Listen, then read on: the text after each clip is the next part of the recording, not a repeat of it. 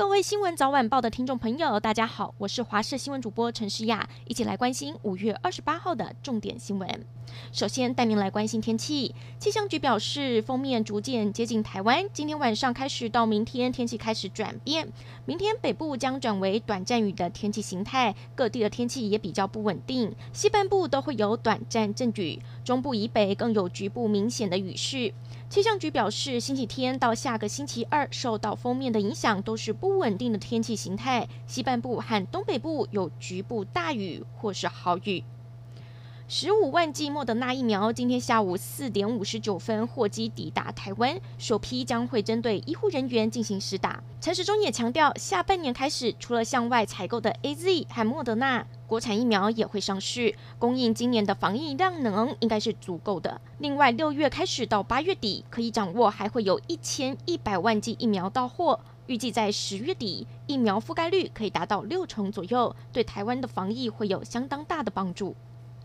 台湾今天本土新增了两百九十七例确诊的个案，校正回归的部分有两百五十八例，死亡的个案十九例，创下了单日新高。陈时中在记者会上也坦言，目前台湾的疫情状况不太好。社区里头还潜藏了很多的病人，会全力加快筛检的速度。至于台湾今天下午迎来第一批十五万剂的莫德纳疫苗，陈世忠说，如果前线医护很快就打完，下批疫苗进货数量就会再增加。希望在十月底前能让六成的国人都能达到。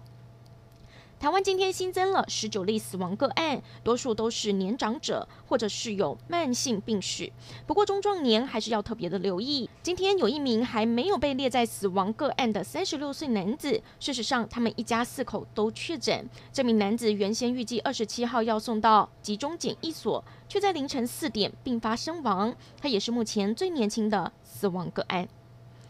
台湾的本土疫情持续延烧，离岛地区同样绷紧神经。金门除了最先在机场增设了快筛站，今天又宣布将发放补助津贴给中低收入户，希望缓解民众的经济压力。另外，澎湖县也在今天启动了机场快筛站，旅客大部分都自愿配合筛检。下午查出有两名旅客快筛阳性，目前送往布利澎湖医院筛检当中。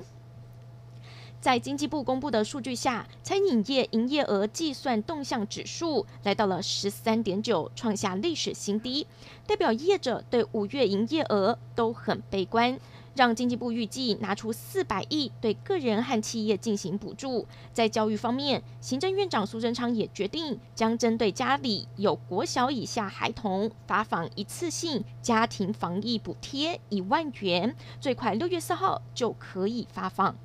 日本外务大臣茂木敏充今天证实，正在研拟将多出来的 AZ 疫苗提供给其他国家和地区，也包括考虑提供给台湾。他特别提到，因为台湾在三一一东日本大地震之后，最早提供支持募款援助日本。